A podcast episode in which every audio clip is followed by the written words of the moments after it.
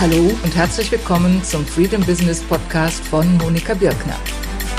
Dies ist der Podcast für Solounternehmer, die mehr Freiheit wollen. Mehr Freiheit im Business, vom Business und durch das Business. Und Sie erfahren in diesem Podcast, wie das gelingt.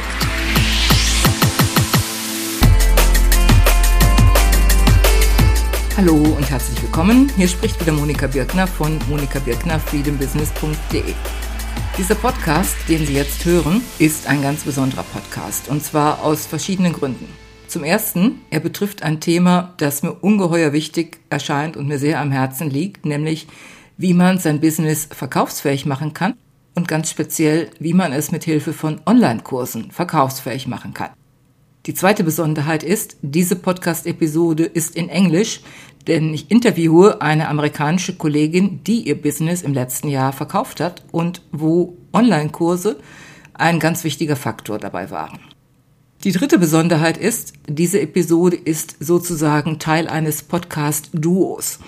Denn ergänzend zu diesem englischen Interview, das ich im Original gelassen habe, weil ich den Flow nicht unterbrechen wollte, habe ich eine deutsche Episode produziert, die ich ganz alleine mache, wo ich ohne Catherine bin, wo ich aber die wichtigsten Ergebnisse aus unserem Interview zusammenfasse. Sie können diese Einzelepisode unter iTunes finden. Das ist dann die Episode Nummer 15. Und Sie finden sie auch ebenso wie das Originalinterview, was Sie eben hier hören können, auf der Seite Monika Birkner freedombusiness.de slash online-kurse-business-verkauf. Dort finden Sie auch ausführliche Shownotes und außerdem eine Checkliste, anhand derer Sie feststellen können, wie es um die Verkaufsfähigkeit Ihres eigenen Business bestellt ist. Also, Sie haben jetzt die Wahl. Das Thema ist spannend genug. Es ist spannend für diejenigen, die schon bisher über Verkaufsfähigkeit nachdenken.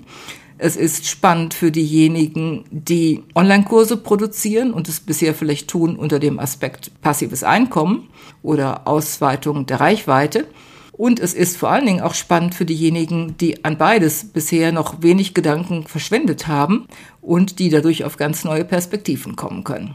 Also wenn Sie jetzt weiterhören, dann beginnt gleich das Interview im Original in Englisch und wenn Sie die deutsche Version hören wollen, wo ich die Ergebnisse zusammenfasse, dann ist das auf der Seite Monika Birkner, freedombusiness.de slash online-kurse-business-verkauf. Und dort finden Sie also beide Interviews und dort finden Sie die Show Notes ziemlich ausführlich und dort finden Sie auch die Checkliste, um die Verkaufsfähigkeit Ihres eigenen Business zu überprüfen. Ich wünsche gute Inspiration und freue mich auf Ihr Feedback. Das war Monika Birkner. Yes, hello and welcome. This is Monika Birkner speaking from Freedom Business, Monika Birkner Freedom Business. And I'm very pleased having a guest with me, Catherine Dove, and she is a guest. She is very near to my heart, and I'm very happy and very pleased that she is with us today and will share some of her experiences. And the topic we are going to cover will be how online courses and membership sites can contribute to the selling of your business. And Catherine has some experience with that, and she will share that with us. And before we start, Catherine, I would like you to introduce yourself, what you had done in the past, and what you are doing now, and I've been knowing you since a while. We are in several Facebook groups together. I'm a member of your Inner Circle program and your uh, academy. But perhaps it's easier when you introduce yourself and tell us what you had been doing in the past and what you are doing now. Wonderful. Well, thank you so much for having me. I was flattered when you asked me to be on the podcast with you. So thank you. Oh, yes, you're welcome. I'm very happy about it. Oh, so gosh, to tell you a little bit about myself, I've always really been about working hard, but over the years I've gotten a lot better at working smart. And so I don't have to work so hard anymore. And so I've been really blessed in terms of building a business that we sold that you know of. We sold it last year and we had it for about 20 years. And our whole business model was all about building recurring revenue or recurring income streams through a variety of different online products but it took us a while to get there. I had an expertise in the um, financial services industry. I was a corporate contract trainer, so I traveled all around the country sharing my expertise. I saw more hotel rooms than I care to remember, more airports. Uh-huh. And then my husband and I, we had our children. I was a little older, 34 and 36. So we were doing very well financially. So we waited to have our kids until that point. But then we realized it wasn't just about the money, it was about wanting more time. Mm-hmm. And so in my business in the financial services niche where I was, you know, running around the country doing a lot of training, that was all live training, live speaking, and we wanted to transition it so that we could offer that expertise online so that I could be home with our kids. And so that was where we kind of, you know, shifted our business from the offline traditional world to the online space. And so that niche that I was in, we were in that niche for over 20 years. And we sold that business in September of 2016 and we knew we were going to be selling for probably about a year to two years prior to that. So I started building my new business, Digital business boutique where I work I'm trying to teach other entrepreneurs and consultants and coaches how to take what they've been doing offline for years and how to transfer that into the online space. And I'm doing that by teaching people how to create online courses, membership sites, any kind of information or digital products. And you have really a lot of experience. You talked about 20 years and I know you had, I think, about 100 or so courses in your former business, in your previous business. And you have already produced a lot of new courses in your current business, the digital business boutique. And how did you produce 100 or more courses in your previous business? That's an enormous amount of energy and effort that has flown into it, I think. How did you manage it? Yeah, it was it was a lot of hard work and when you create your first, you know, 5 or 10 and and you're not being smart about it and you know you've got to create a lot more, pretty soon you start putting what I call SOPs or standard operating procedures in place and you start creating systems and shortcuts so that you can produce courses even quicker. So, you know, anytime we do something in volume, it gets easier yeah. compared to if we just have to do one or two. So to be honest with you, it, you know, the first few were hard, but it got easier the more I created. My challenge in the particular niche that I was in is that my courses, I couldn't just create a course and start selling it. My courses had to be approved through regulatory bodies Mm-hmm. And they had to meet, you know, certain regulations in the financial services niche. So once I got done with the course, I actually had to submit it to a regulatory body to be approved as well. So that mm-hmm. made it a little more difficult. So I had to be really, really organized and on top of the whole procedure. Yes, and that pays off. When I see your courses today, they are so systematic and so well structured and so full of really valuable information. So uh, it's obvious that you have got a lot of experience and a lot of not only hard work, but also very intelligent work and very systematic work. And I appreciate very much what you are offering today. Yeah, thank you. I my customer was a lot of the, you know, when you create online courses, you have the B2B market or the business to business market and then the business to consumer. Mm-hmm. And my courses were going to both. I had a lot of corporate contracts with a lot of large insurance companies like, you know, John Hancock or Transamerica. So they expected very corporate looking courses. So I really couldn't get away with some of what we see in the online space today. Yes, and that's also very interesting because oftentimes people think you cannot sell courses to B2B customers and to the corporate world. And it's interesting that you had both types of customers, corporate and private customers.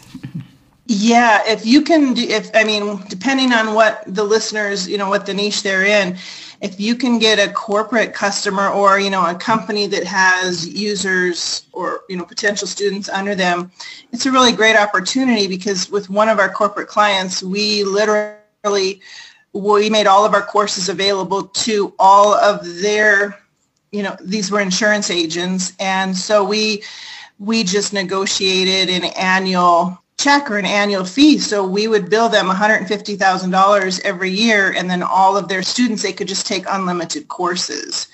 So if you can, you know, think outside the box instead of just selling to individuals, it can be very lucrative. Mm-hmm. And you talked about the objective to create recurring revenue, and that certainly was possible with that. Did you at that time already think of selling your business, or did that idea pop up at a later period of your business? So when we started our business, which would have been over 20 years ago, it's hard to remember back that far, but I know that at least within the first five years of our business, we knew that everything we did was for the sole purpose of selling it. Mm-hmm.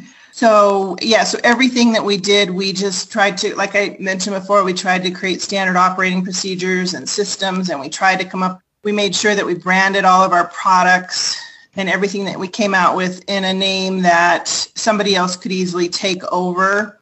And by that, I mean, where I'm going with this is for those listeners that are maybe an individual entrepreneur.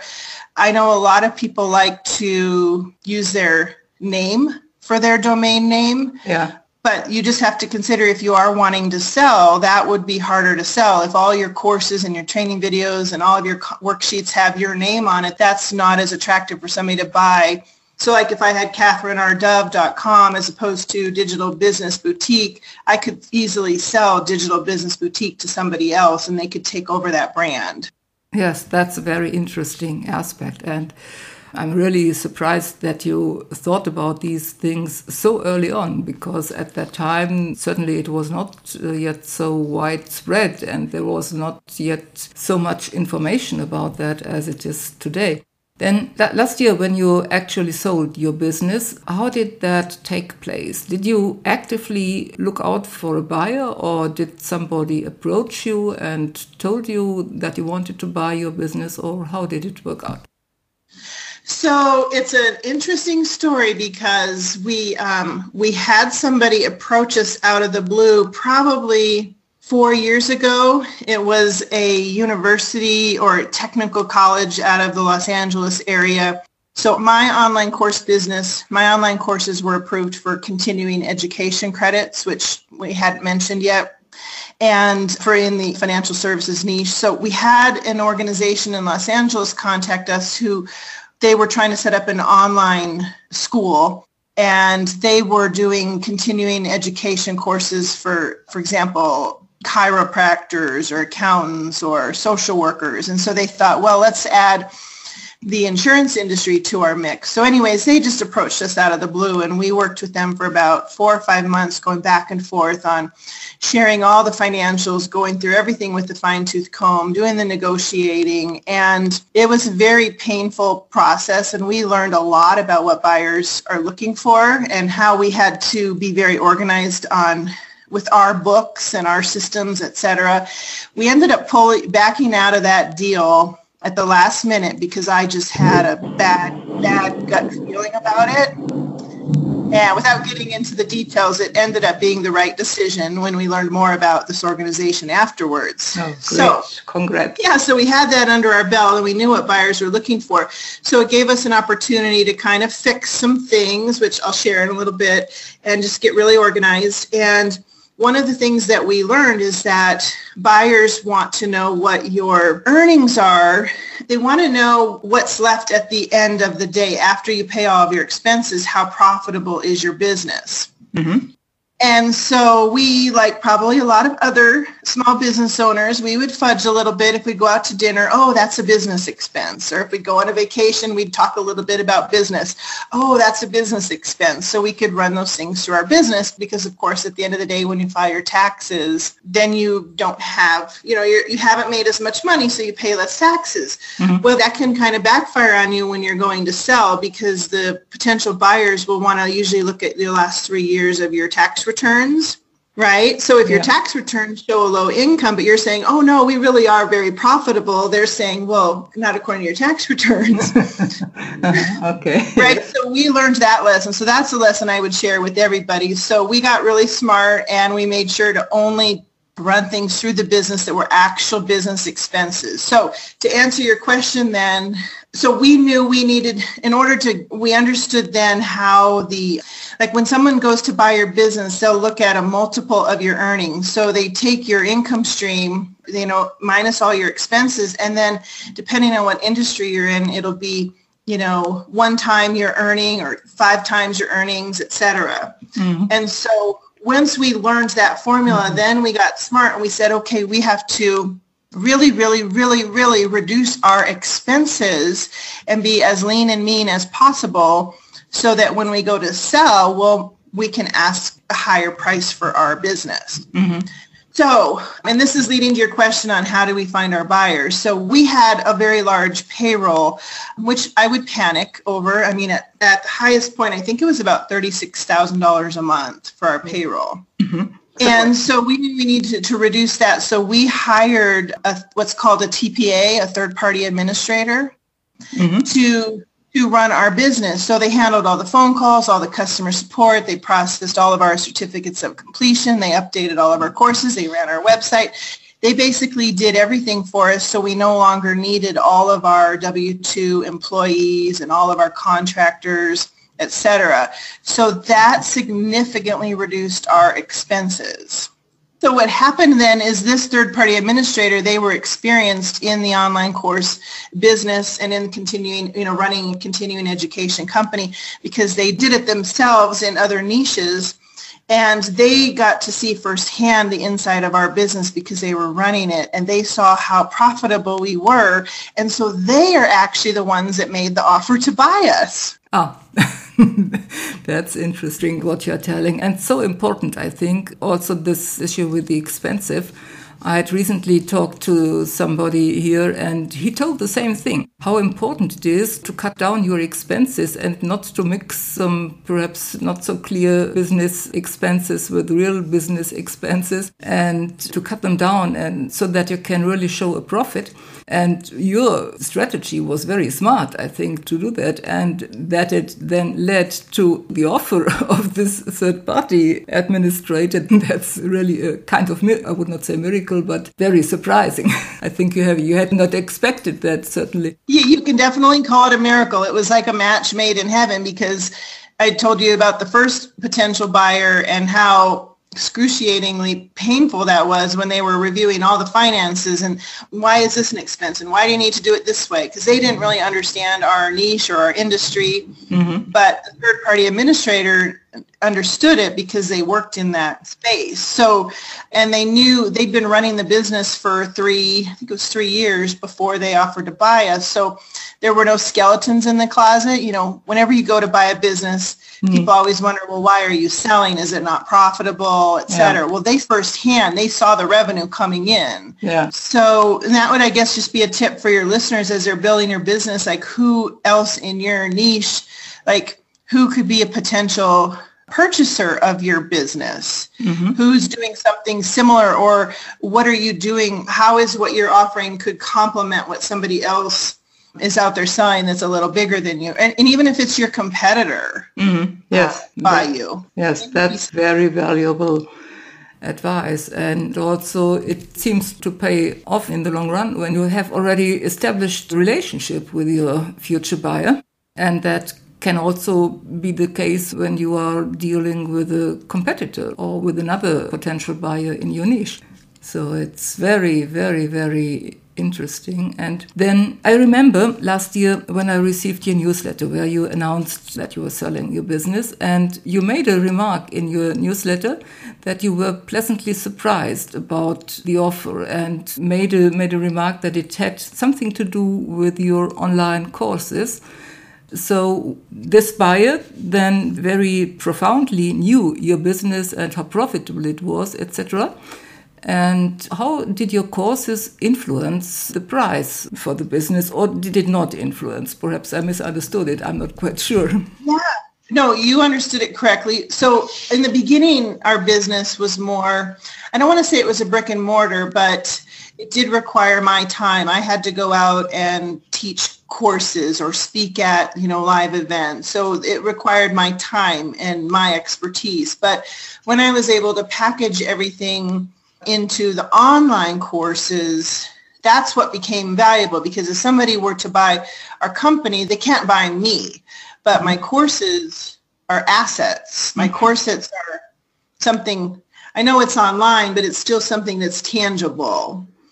And so that's what made this, you know, organization want to buy the company because of the online courses. So that was the primary asset that they were buying, if you will. Uh-huh is the online courses. And then the repeat customers. Our courses, we had a lot of them, so there was more than one course that people can take, but a lot of the courses they had to take every two years due to some certification requirements in this niche. So there was a lot of recurring business where people would come back and take the courses again, provided that we did a good job staying in front of them with, you know, by nurturing them with valuable content, similar to what, you know, everybody else does in the online marketing space. Mm-hmm. Yes, and that's also something that is really important to be aware of that buyers buy the business for future business and for the chances or for the opportunity or perhaps a kind of probability or even security of future business. And in your situation, especially with this large amount of online courses and membership sites and these repeat customers due to your special situation, I think that must have been very, very interesting for your buyer. And uh, I think it's a very important lesson also for everybody else to think about how you can create assets and how you can create repeat customers and perhaps membership sites are in this context still more important because there the repeat customer is kind of built in at least for a certain period and that's a big mindset shift i think for all those who are actually trading time for money well, exactly. So like in my case, some of the courses, they just took the same course over every two years. But then we also had other courses that we knew based on their needs that would be valuable to them. So anybody that's thinking of creating online courses, don't think of just creating one. Think of creating like a portfolio of courses so that you can increase what they call the lifetime value of each student. So they take, you know, course A first, and then the next logical course is to take course B, and then course C. So if you have, you know, a number of courses in your portfolio, that would make you more valuable to a potential purchaser of your business. Yes, and, and it also may serve your customer better than just one course. And so there are a couple of reasons why you should think about this option. And that's a very strategic and important decision because another possible business model is to have just one big flagship course and do it again and again without this option of having a portfolio of courses. Exactly.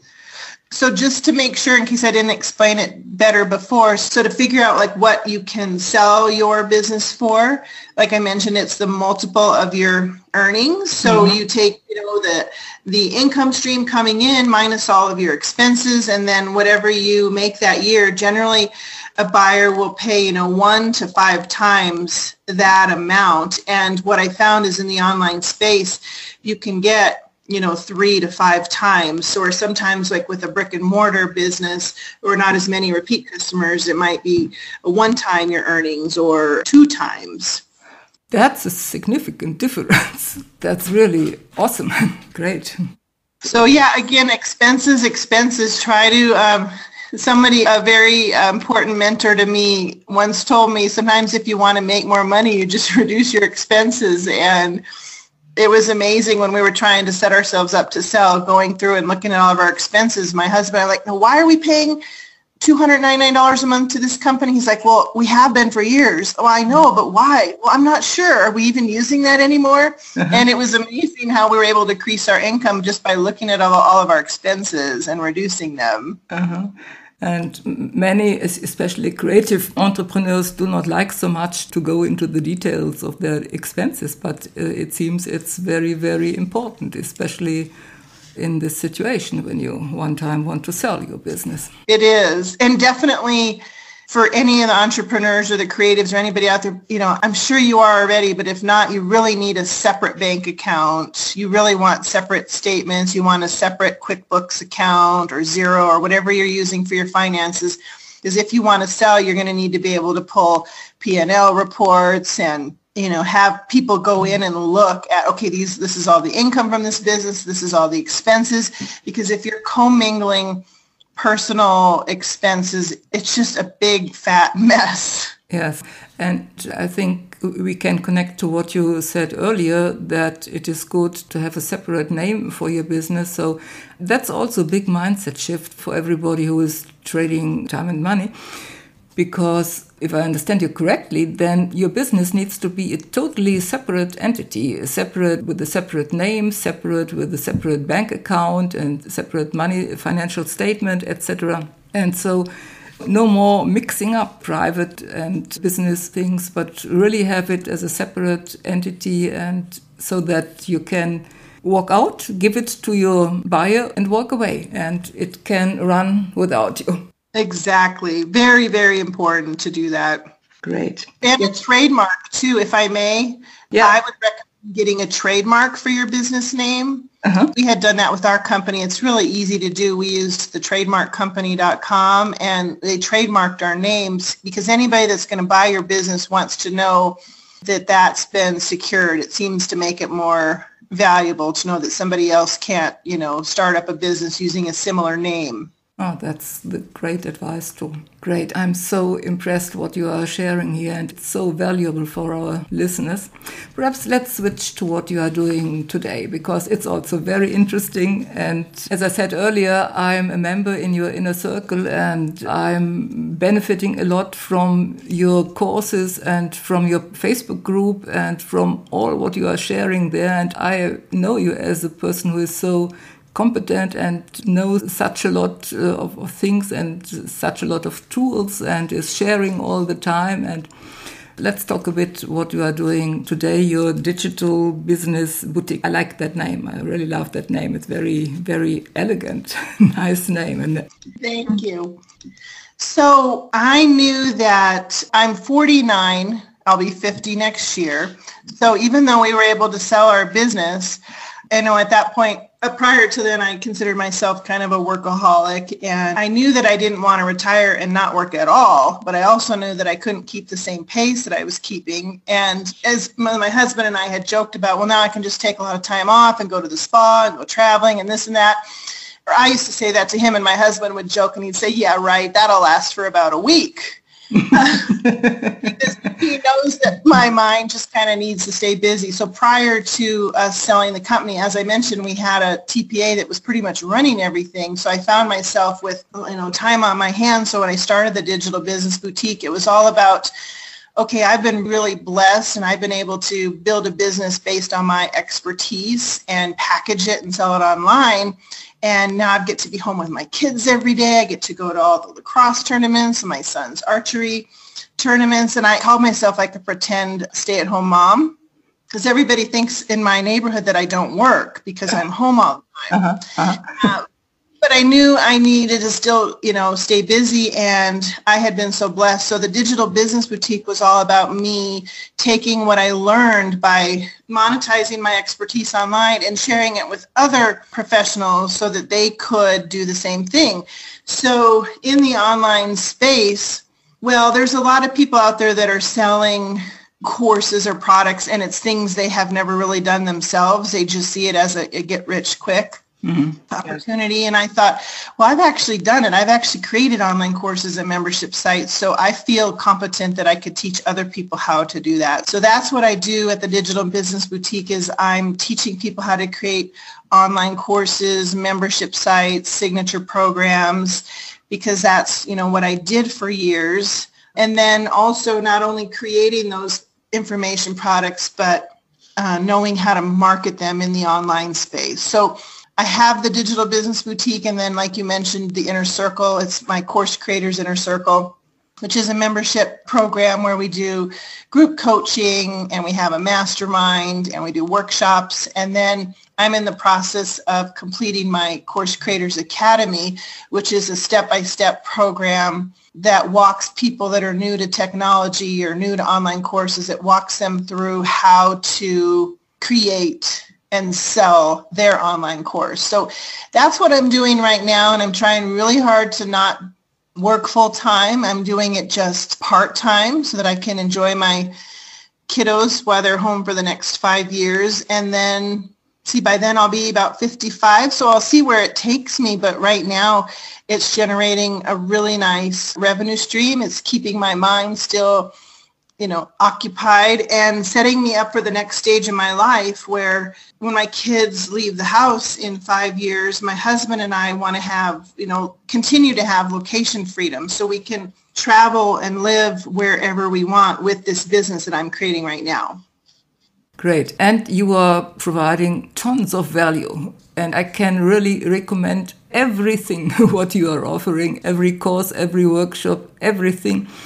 because it is so valuable. And you always see that you have that much of experience as nobody else in the space that I know of and that you have that much of experience and you are so generous in sharing it and you are also so systematic and structured and i appreciate that especially that it is also uh, systematic and structured and nothing is left to good luck or so but you can learn so much or everybody can learn so much who's willing to create courses when he is following your steps that you're providing. And so i can really highly recommend everything that you are doing. And Perhaps now you could give us uh, the the URL where people can find more. And in your Facebook group as far as as I see it it's a Facebook group which is also open for non-members. It's the mix for Yes. Yeah, so I have a Facebook group or a community if you will where I try to jump in there every day and help people answer questions that they have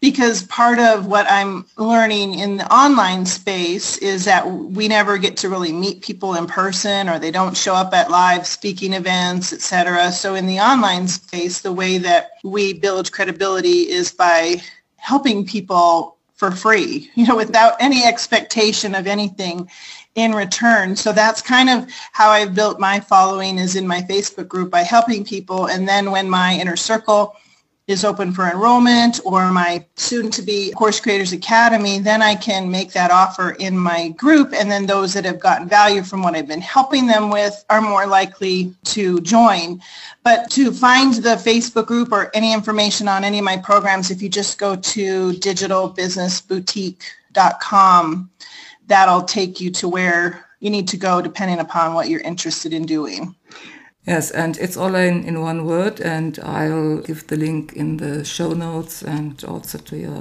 Facebook group. And I cannot thank you enough, Catherine, for this interview because it is so full of value, and you talked about how it works in general why it is necessary and useful to think about selling your business and to think about it at an early stage already and prepare your business in many ways to have a separate name for your business, to create uh, standard operating procedures, to be cautious with your expenses so that you have high profits to show. I forgot one more really important, important thing. Can I share it? Oh, yes, of course. I can't believe I forgot this. One of the big factors of selling our business was our email list. Uh-huh. So we had, and we had built this up over the years through more traditional means of list building, but our list was 34,000 people. Mm-hmm. And we nurtured it by always sending out valuable training and content and education. So one of the things they looked at was the size of our email list and then the amount of people that would open our email list and click on things in our email list because that was the audience of potential buyers for the courses. Mm-hmm. So that's the other thing anybody should consider if you're going to be selling your business is how valuable that email list is. And I just I can't believe I forgot to share that. Thank you for sharing it now because it really gives an additional perspective on building your list. And I have not been so eager in building my list. I had a bit neglected it all those years. And now that you are saying this, I get new motivation to make more efforts to build my list. And I hope our listeners will too.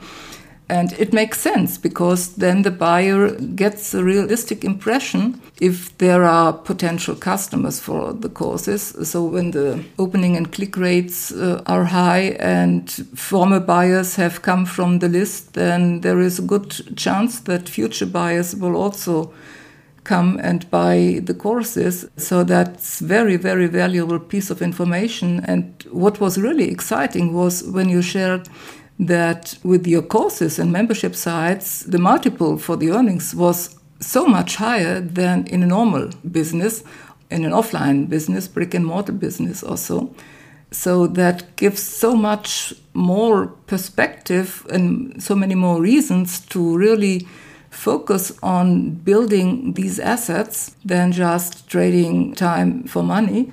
And you cannot start early enough, I think, because it needs time to build your list. It needs time to create all these assets, etc.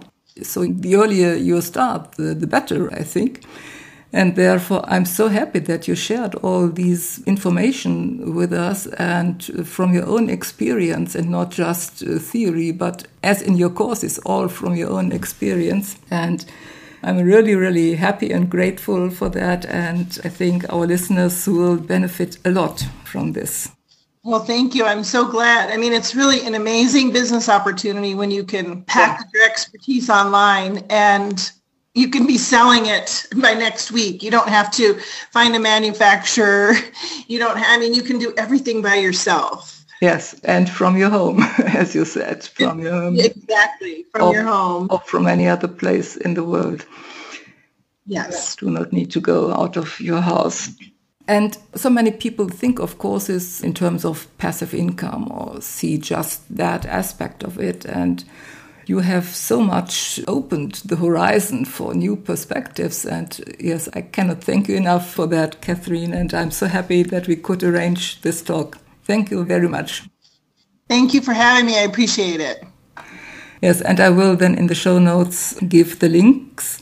It's for your actual business, it's digital business boutique, all in one word.com. That's right. Catherine. Thank you so much, Monika. I appreciate it. Yes, me too. Thank you, Catherine. Okay, bye bye. Bye bye.